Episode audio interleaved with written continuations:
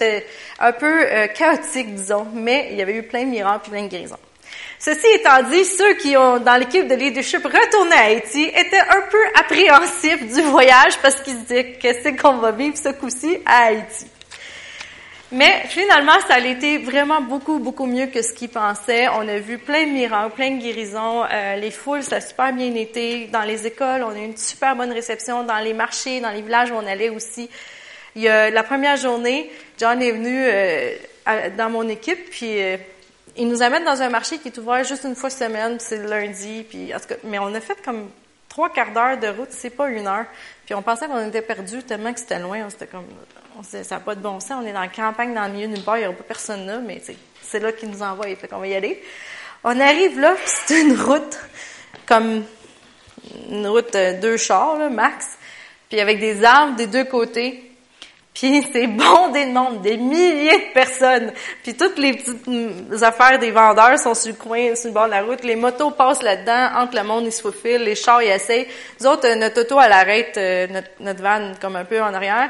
John nous regarde, dit, allez-y, je vais, je vais surveiller vos affaires. Évidemment, vous pouvez pas amener votre stock, vos, sacs à dos, ils vont disparaître, il y a bien trop de monde là.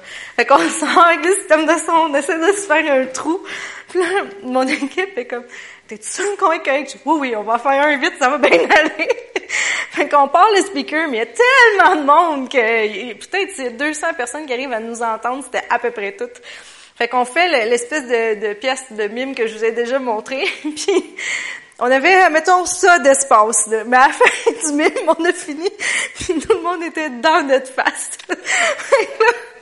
on, on, part du plus fort qu'on peut dans le micro, puis on essaie, comme avec le traducteur, de présenter l'Évangile rapidement, parce qu'il y a tellement de monde, puis là, la moto passe, fait que le monde se tasse. En tout très, très euh, chaotique comme situation. Mais finalement, il y a eu de ceux qui ont pu entendre, puis c'était dur de compter parce qu'il y avait tellement de monde. Il y a eu plein de gens qui ont donné au vieux Seigneur. Puis après ça, on a prié, même si c'était comme, comme je vous dis, le contexte c'était pas le, plus euh, sain et facile. Tout le monde était assis puis écoutait. On a prié pour les gens qui étaient malades, puis on a vu, à mon souvenir, cinq, six personnes qu'on a pu parler, qui, étaient guéries, puis tout ça, puis les, gens étaient super contents.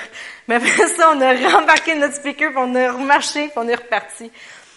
Puis autant que, que l'équipe était un peu nerveuse parce que c'est un contexte où est-ce que si t'es claustrophobe, c'est pas vraiment la place où être parce qu'il fait chaud puis t'es comme entouré de monde. Mais autant que quand on est reparti, tout le monde était super content qu'on soit allé là parce qu'on s'est dit oui, il y avait des milliers. C'est clair qu'on n'aurait pas pu avoir un méga système de son puis avoir plus de monde qui écoute. Mais on a présenté l'Évangile puis on n'a pas pu retourner personne dans ce marché-là parce qu'il était juste là une fois semaine. Fait que cette journée-là qu'on est allé, euh, on a rencontré des gens puis Dieu y avait quelque chose pour les personnes qui ont entendu. Donc, euh, ça, c'est une vue de Mirbalet. C'était dans une école où on avait été euh, avec des tout petits, tout petits enfants de 3, 4, 5 ans. Je trouvais que la vue était belle. Vous savez que je suis pas euh, Miss photographe, là, fait que j'ai oublié tout le temps d'en prendre. Ça en est une de celles que j'ai prises. Ça, c'est un soir dans un des festivals. On avait toujours des milliers de personnes qui venaient au festival. Pourquoi? Parce que c'est les gens ont rien à faire. souvent, il n'y a pas d'électricité, c'est du délestage, il n'y en a pas tous les jours, il y a coupe. Ça, c'est Haïti pour vous. Puis, euh, on, on demande toujours aux gens de pas faire de musique chrétienne avant de qu'on commence le festival, parce que notre but, c'est d'attirer les gens qui n'ont pas donné leur vie à Dieu. Puis Haïti, ils s'en foutent de ça un petit peu. Ils font jouer de la louange, le monde, ils embarquent là-dedans, c'est vraiment drôle. puis ça danse, puis c'est bien fun. ça, c'était euh, notre équipe. Puis, qu'est-ce qui a été le fun aussi euh, de ce voyage-ci, c'est qu'on était six Québécois à y aller. Fait que on a acheté nos billets tous ensemble, on est allé en tant que Québécois. Puis, euh, bon, les Québécois qui étaient là, il y en avait qui parlaient bien anglais, il y en a d'autres moins bien anglais, mais c'était super avantageux que les Québécois soient allés, parce que Haïti, c'est créole, mais c'est aussi français. Les enfants apprennent le français et le créole à l'école, espagnol, anglais, et s'ensuit. Mais partout où tu te promènes, même si tu parles pas créole, parce que c'est très similaire au français, tu peux te faire comprendre. Fait que, en étant des francophones québécois, même si on n'avait pas toujours le traducteur à côté de nous pour aller parler au monde, on, on arrivait euh, à à se faire comprendre puis à parler de Dieu. Puis le clown, la dernière journée, on est allé euh, dans un village euh, éloigné. Puis ça, ça me Ça m'a frappé parce que j'avais jamais vu ça avant. On s'en va, puis là, on a fait une bonne une heure et demie de route, puis euh, t'en vas, il y a juste la route, il n'y a pas de fil électrique, il n'y a pas d'électricité, il n'y a pas euh, rien, là, t'es vraiment loin. Mais, il y a une tour pour charger ton cellulaire. Ah, de nulle part. Une compagnie qui s'appelle Digicel, qui est la compagnie de cellulaire là-bas.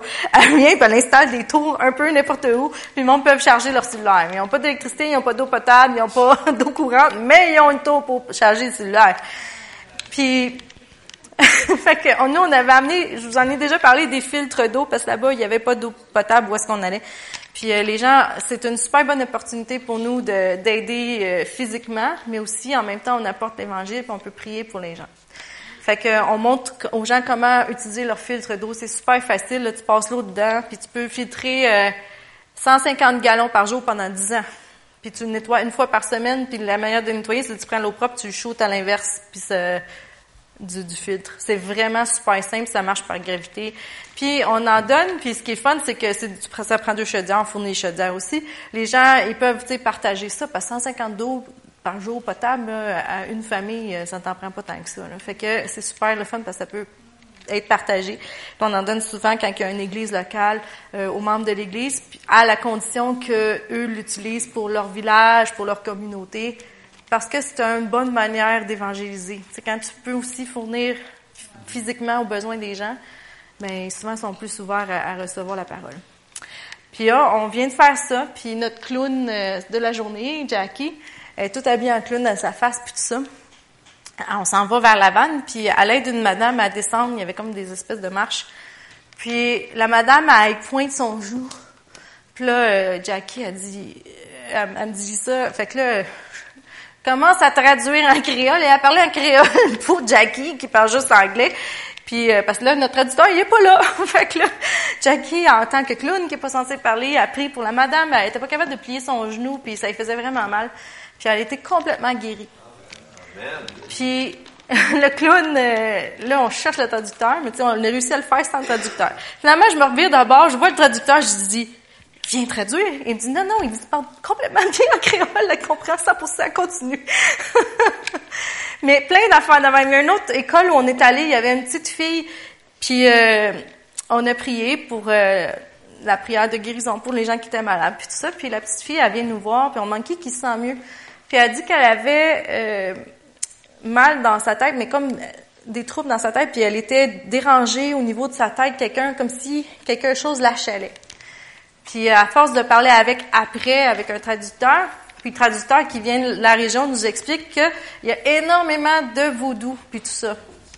Puis elle est, puis son professeur nous dit que genre au mois de février, mars, à chaque année, elle perd la map, elle est pas capable de parler, elle est plus capable de rien dire, elle est comme là mais pas là.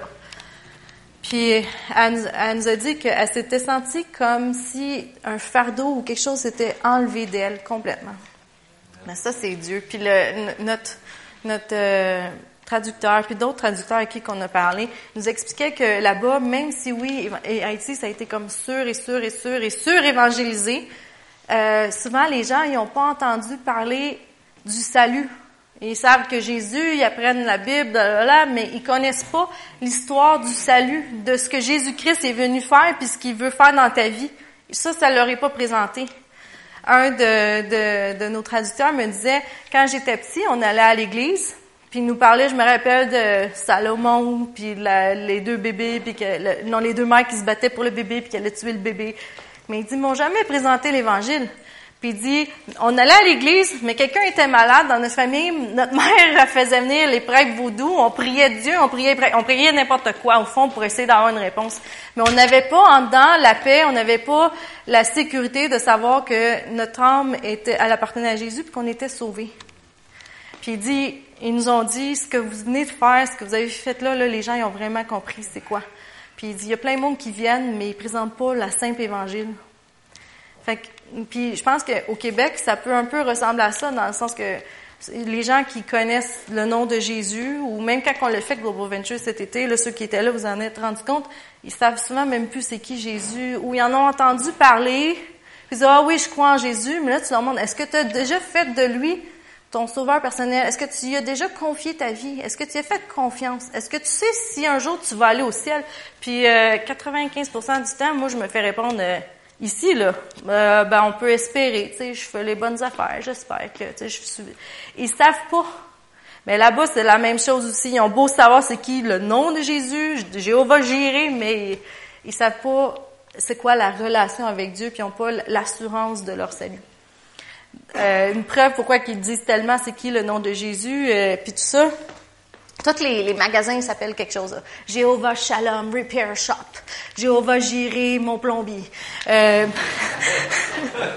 J'ai même vu des Alléluia, euh, Paix de Dieu, euh, Lottery Shop, la loto. L'auto, euh, puis là, c'était un nom de Dieu. L'auto avec un nom de Dieu. J'étais comme, oh boy! Je sais pas si tu gagnes plus de celle-là.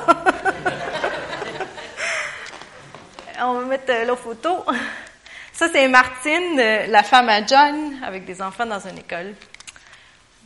Euh, ça, c'est un, un, un, de nos traducteurs. Puis Will, ceux qui sont participés l'été passé, je sais pas si vous vous souvenez de lui, il était là.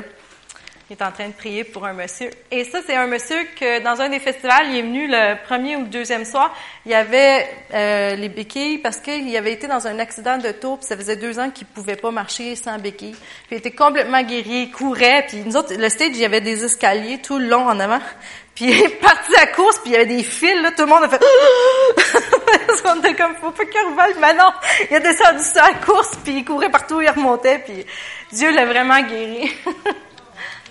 Ça, c'est une autre idée pour vous donner euh, une idée des foules. Puis, euh, on donne des livres, puis tout ça, puis on travaille beaucoup avec les... Comme je vous dis, quand il y a des églises locales, on travaille avec eux. S'il y en a pas, souvent, ils en partent une. Euh, là, il y en avait, fait qu'on travaille avec les pasteurs locaux, puis après ça, c'était à eux de faire le suivi, puis tout ça, puis de...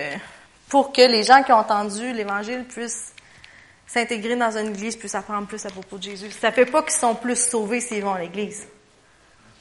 Mais s'ils veulent grandir, puis connaître plus les bonnes choses que ce que Dieu a pour eux, puis s'ils veulent être plus forts dans leur foi, ben c'est sûr que de, d'apprendre à propos de Dieu, tu connais plus les bonnes choses que pour lui, que pour toi. Et les résultats. Fait que 37 213 personnes à qui on a parlé puis partagé l'Évangile. Il y a eu 23 993 personnes qui ont donné leur vie au Seigneur. Puis on a vu 188 guérisons et miracles confirmés. Ça, ça veut dire qu'on a parlé avec les gens puis on a pu voir qu'ils étaient vraiment guéris. Puis Dieu veut faire ça ici. Dieu veut faire ça ici. Il veut vraiment. C'est à nous de, à chaque fois qu'on a une opportunité. Puis j'ai écouté une prêche cette semaine, euh, je sais plus de qui, mais en tout cas de quelqu'un. Puis il parlait de dans Deutéronome, ça parle de, de méditer sur la parole, puis que le soir, quand tu te couches, parle-en. Le matin, quand tu te lèves, parle-en. Quand tu fais tes affaires quotidiennes, parle-en. Pense à la parole de Dieu. Puis et la personne disait, tu sais, des fois, on pense qu'il faut qu'on arrive, Jean 3, 16, Scarlett, Dieu a tant aimé le monde. Mais, mais dans la vie de tous les jours, quand tu parles avec quelqu'un à ton travail qui connaît pas Dieu ou que, tu sais, je sais pas, moi, des fois au magasin ou, tu sais, j'arrive pas, euh, savais-tu que Dieu a tant aimé le monde? Non, parce que c'est pas moi. Moi, c'est pas ma personnalité. Mais aussitôt qu'il y a une porte puis tu sens dans le, ce petit, euh, tu sais là, on le sait, c'est quoi le petit feeling là. Mais comment juste à parler de ton expérience personnelle? Comment juste à... Il faut que ça sorte de toi-même parce que c'est toi qui parles. Puis c'est ça qui va toucher le plus la personne, c'est quand que tu parles de ton expérience personnelle, de ce que toi tu vis, ou puis que tu es à l'écoute du Saint-Esprit, il va te révéler des paroles de sagesse, de connaissance pour la personne que tu sais même peut-être pas ce qu'elle vit en ce moment, mais Dieu va parler, puis va te parler à toi, puis tu vas parler au travers, puis ça va venir toucher la personne direct là où elle se trouve. Peut-être qu'elle sera pas à l'église le dimanche prochain, mais tu as commencé à semer. Puis ça dit qu'il y en a dans la Bible qui vont semer, il y en a d'autres qui vont récolter, il y en a qui vont euh, arroser. Puis c'est pas important lequel des trois tu fais. Toi, tu as juste à faire ta part. Puis si ta part cette journée-là, c'était de dire à la personne, savais-tu que quelqu'un t'aime? Puis la personne va dire, ah ouais, euh, ou savais-tu que tu es une personne spéciale? Ah ouais, oui, Dieu il t'aime tellement, puis il t'a créé spécial, puis il a mis des rêves en toi. Peut-être que moi, j'ai cette phrase-là, -là, c'est niaiseux, mais elle marche! Au Québec, elle marche! Parce que le monde, ne s'attend pas à ce que tu leur dises ça. Puis c'est pas tout à fait facile d'approcher quelqu'un euh, hors de nulle part que, tu sais, la personne a fait ses affaires puis tu n'avais pas de discussion avec avant, là. T'arrives. Dieu t'aime. Ben, des fois, ils vont faire, OK, ça peut marcher. Chacun va trouver sa technique. Mais moi, je me suis rendu compte qu'ici, souvent, quand il faut que j'approche quelqu'un que j'ai même pas parlé avant, il faut juste que j'aille parler. Souvent, j'ai dit, savais-tu que, je voulais juste vous dire que vous êtes une personne spéciale puis que vous avez été créé pour faire des grandes choses. Plus souvent, les gens font, ah, pour de vrai, merci, personne ne me l'avait dit. Puis là, des fois, j'ai vu tout le monde venir les yeux pleins d'eau juste à cette phrase-là. Il y a un besoin ici. On a beau avoir toute la bouffe, toute le linge, toute la mode, toutes les choses qu'on veut. il nous manque quand même quelque chose tant qu'on n'a pas Dieu dans nos vies. On a été créé pour avoir une relation avec lui. C'est à nous de le partager. Puis je pense euh, dans ce que Dieu a créé le plus important, c'est les relations. C'est il nous a créé pour avoir une relation avec lui, pour avoir une relation avec les autres. Il nous a pas créé pour qu'on soit seul puis qu'on fasse toutes les affaires tout seul. Puis il y a tellement de monde, spécialement au Québec, qui vivent seuls. Ils sont peut-être entourés, mais en dedans, ils sont seuls. Pourquoi qu'on a autant de dépression? Pourquoi qu'on a une des provinces qui a le plus haut taux de suicide? Parce que les gens ils ont un besoin. Puis le fait qu'on a retiré l'Évangile, qu'on a retiré la religion, si on veut, parce qu'il y a eu l'abus de religion catholique dans les années 60-70, on a retiré ça des écoles, on a retiré ça de nos vies puis des familles, mais ça a créé un, vide qui était déjà là, mais on dirait qu'il est comme amplifié. Des fois, on pense à toutes les émissions Twilight, euh, nommez-les, là, je les écoute pas, là, mais des affaires de vampires, blablabla, puis c'est full à mode, là. Super à mode. Toutes les jeunes triplent là-dessus. Le surnaturel, ces affaires-là. Pourquoi est-ce qu'ils triplent là-dessus? Parce qu'ils en veulent. Mais pourquoi? C'est à nous de leur présenter le vrai surnaturel, qui est, qui est Dieu, qui est le Saint-Esprit, qui est la puissance de Dieu. Fait que c'est ça. Là, le 22 juin, on, ben, l'équipe qui va préparer les, voyages est déjà rendue en Thaïlande et au Cambodge. Euh, je ne sais pas si vous vous souvenez de Carl Roy. Euh, lui, il va avec Eric puis Christine s'en vont euh, au Cambodge, puis après ça, ils vont faire le Thaïlande. Puis moi, ben, je vais juste faire le Thaïlande, puis j'amène deux autres jeunes qui ont jamais pris l'avion, puis qui ont 17 ans, puis je pouvais comme pas les laisser aller en avion tout seul. fait que moi, je vais juste aller en Thaïlande, mais je vais faire le voyage avec eux. On a vraiment hâte. Euh, où est-ce qu'on s'en va? C'est une province proche du Cambodge, fait que c'est 7-8 heures d'auto de Bangkok. Puis euh, la Thaïlande, c'est comme super le fun pour aller dans les écoles, mais c'est une place géniale parce que tu parles à du monde qui ne savent pas c'est qui Jésus. Ils n'ont jamais entendu parler, ils n'ont aucune idée c'est qui. Et au mois de novembre qui s'en vient, on va aller pour la première fois au Bangladesh, qui est un pays euh, musulman et hindou. C'est euh, à côté de l'Inde, pas du bord du Moyen-Orient, mais l'autre bord de l'Inde. Puis c'est un pays plus pauvre que le Népal. Fait que c'est un des pays les plus pauvres au monde. Puis euh, ils sont allés deux semaines, le gars qui prépare les voyages, David, puis il est bien énervé tout ça, puis ça va être super le fun. Fait qu'on a bien hâte parce que il y a pas beaucoup de monde qui vont euh, évangéliser au Bangladesh. Ce matin, euh, je voulais vous parler de la paix. Fait qu'on va aller ensemble dans Matthieu je vais ça de bord.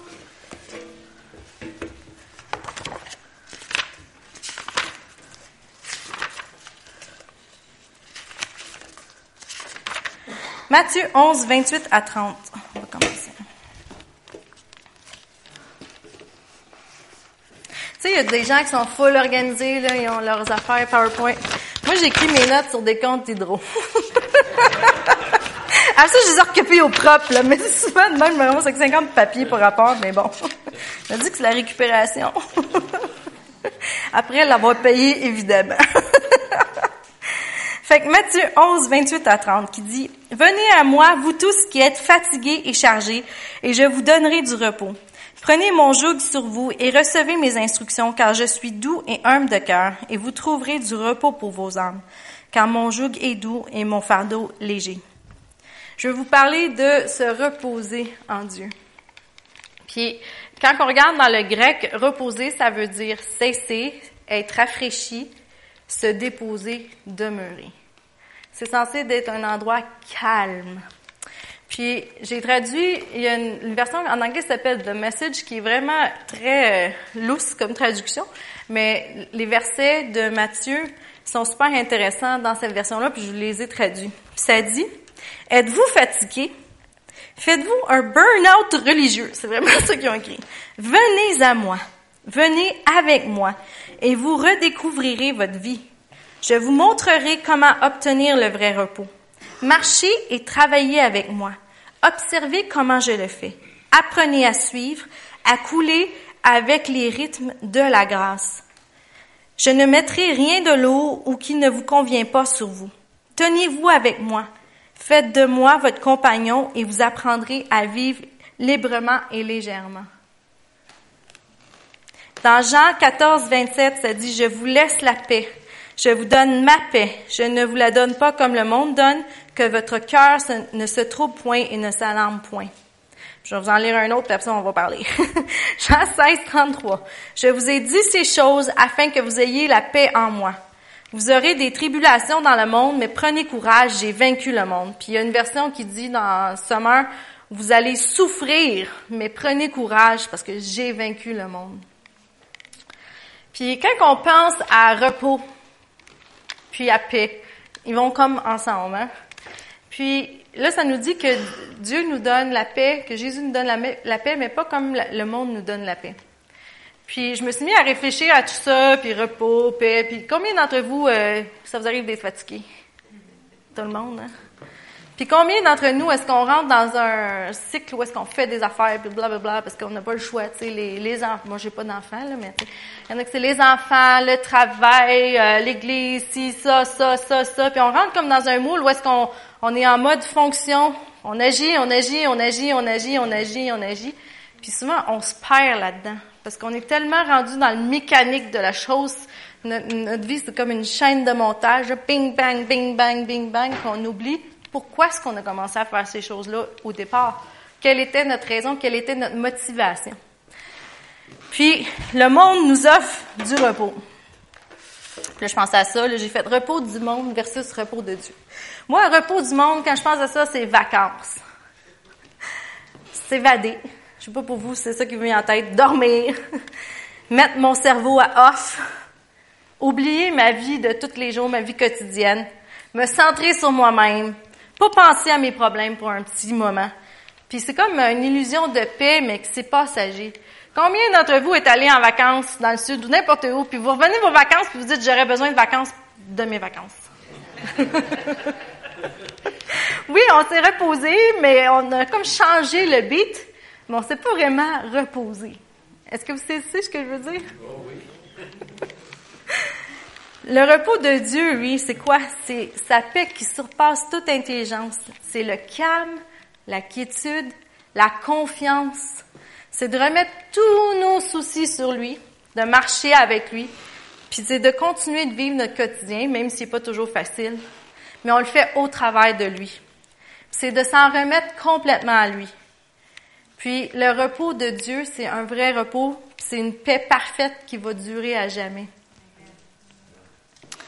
Comme je vous dis, c'est vraiment facile de se laisser aller dans notre train-train quotidien, puis d'oublier l'essence de pourquoi on fait les choses. Puis moi, je me donne comme exemple numéro un, je suis full pas bonne pour dire non. Puis tu me demandes quelque chose, puis je vais tout le temps dire oui. Puis, si j'arrive à dire non, je me sens mal, je me sens coupable. Mais ça, ça vient pas de Dieu là. Mais Dieu, ce qu'il veut qu'on fasse, il nous a chacun donné des choses à faire. Il y a un plan pour chacun de notre vie. Il y a un chemin tracé pour chacun d'entre nous qui est un peu différent de l'un de l'autre. Mais il veut que, ce que le plan qu'il nous a donné, c'est censé, ça dit d'être léger, d'être doux. Puis il veut nous montrer comment marcher librement, puis légèrement, puis facilement. Mais ça, la seule manière de, faire ça, c'est vraiment de se concentrer en lui et de s'en remettre à lui en premier. Puis c'est de laisser la paix être notre guide. Mais des fois, on dirait que notre vie, ça devient comme une compétition, là, tu sais. Euh, c'est comme s'il faut que tu justifies ton temps, là. Tu dis, euh, moi, peut-être c'est pas vous, là, mais moi, je suis même souvent, le mandat Caro, elle va vous le dire, ah, là, j'ai fait ci, j'ai fait ça, j'ai fait ci, j'ai fait ça. Je me plains pas, là. Mais j'ai fait ci, j'ai fait ça. puis je, c'est mon choix, je sais. Mais là, tout, puis je viens comme épuisée. Mais des fois, je me dis, arrête. Il y a une toune qu'on chante en bas, là. Arrête et va, arrête et va. Puis ça dit arrête et écoute ce que Dieu dit. Ben, si j'écoutais ce que Dieu dit, probablement qu'il y a des affaires que je fais qui sont pas mauvaises en soi, là. Sont pas, mais c'est pas ce que Dieu veut que je me concentre à faire. Et c'est là que je perds ma paix, c'est là que je deviens fatiguée, parce que je commence à travailler pour faire des choses qui sont pas mauvaises, mais c'est pas ce que Dieu veut que je fasse. C'est pour ça que ça devient lourd, puis ça devient difficile. Je suis pas en train de me concentrer où est-ce que je devrais me concentrer. Puis, des fois, on se dit, OK, là, tu me dis ça, d'abord, je vais me concentrer sur euh, ça, ça, ça. Mais de ne pas se concentrer sur ce qu'on devrait pas faire, ça veut pas dire euh, oublier l'Église, oublier Dieu, oublier prier. Là. Ça, faut toujours se concentrer là-dessus. Parce que si on met Dieu premier dans notre vie, tout le reste va découler. Puis quand on commence à avoir de la difficulté dans nos vies personnelles, où, on dirait que ça devient plus dur, là, repensez à vos priorités. Puis vous allez vous rendre compte que si Dieu n'est pas le premier premier. Puis là, c'est pas un jugement, c'est une introspection qu'on doit faire. Puis moi, je la fais aussi. Parce que des fois, je me concentre sur d'autres affaires, je me rends compte, hey, boy, j'ai même pas vraiment parlé à Dieu aujourd'hui. C'est quoi mon problème? Puis là, tu dis, si j'avais juste pris deux minutes pour dire, Seigneur, je t'aime, merci parce que tu vas agir aujourd'hui, puis merci Saint-Esprit parce que tu me guides. Probablement que ma journée aurait été 100 fois mieux.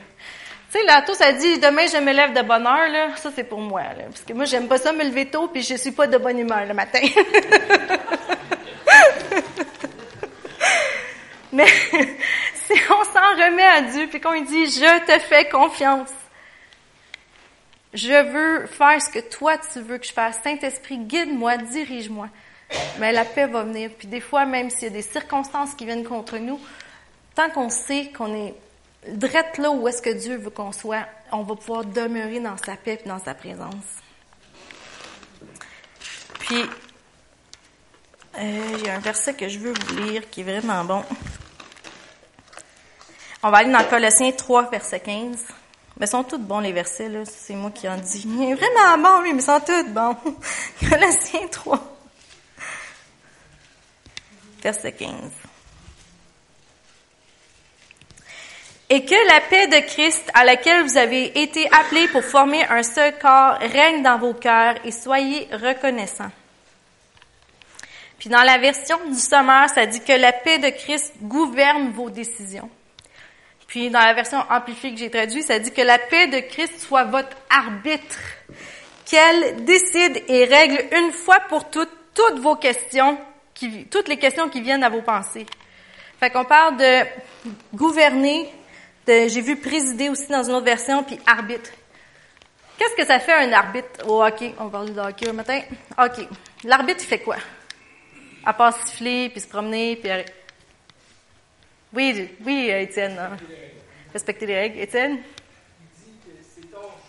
Il dit que c'est hors-jeu. c'est lui qui arrête les batailles. S'il y un but qui arrive puis que le, le goaler ou l'autre équipe dit non non il est pas bon le but bla bla bla puis là l'arbitre il dit euh, c'est lui qui va décider. Puis là il va aller voir le, le, replay à TV puis là nous autres on le regarde tout chez nous dans notre sofa on check le replay on est comme non il était bon l'autre non il était pas bon. Mais c'est qui qui a la décision ultime finale? C'est l'arbitre. C'est Toronto. c'est l'arbitre. Peu importe si nous, on pense, ou que le coach pense, ou que le goaler pense, ou que le gars qui a shooté la, la, la puck dans le but pense que c'était bon, si l'arbitre a décidé que c'était pas bon, c'est pas bon. Fait que c'est un peu ce que ça nous dit, que la paix de Dieu soit notre arbitre, celle qui finalise les décisions qu'on a à prendre, qui règle les choses dans notre cœur.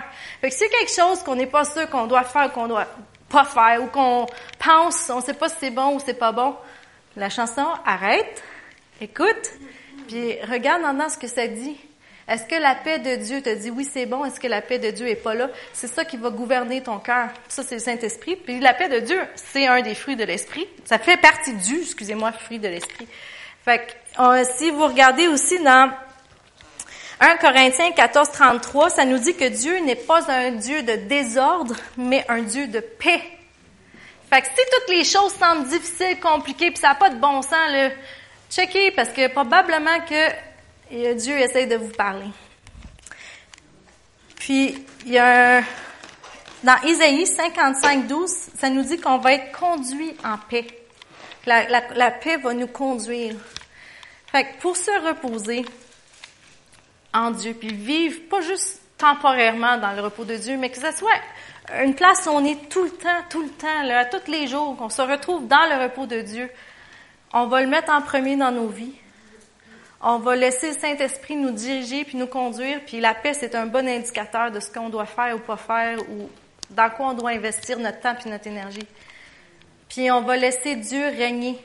Ça dit de de tout remettre notre anxiété puis nos peurs à lui dans 1 Pierre 5, 7 parce qu'il se soucie de nous, il prend soin de nous. Fait que remettez tout ça à Dieu. Parce que ça ne donne rien par vous-même. On y arrive, ben, on peut y arriver, mais on va travailler tellement fort et c'est là que ça devient lourd, comme je vous disais. Mais si vous demeurez à cet endroit-là, où est-ce que vous remettez à Dieu tout ce qui vous inquiète, tout ce que vous vous aimez pas, tout ce qui est difficile, puis vous dites Seigneur, je, m'en remets à toi vas-y, occupe-toi-en parce que moi, je suis pas capable. Puis montre-moi sur quoi je dois concentrer mon temps, sur quoi je dois concentrer mon énergie. Vous allez voir, Dieu, il va agir. Puis vous allez demeurer en paix, demeurer dans la joie, puis dans l'assurance qu'il va agir, puis vous allez voir agir et ça va être léger, doux et facile. Puis il y a plein d'autres versets, là, c'est parce qu'il est, est, ennemi, mais... Euh, c'est ça, c'est de s'abandonner à Dieu. Exactement. Mais c'est pas facile le contexte Même si c'est pas facile le contexte qu'on vit, vous avez raison. Mais Dieu, il veut agir, puis il va agir. Merci.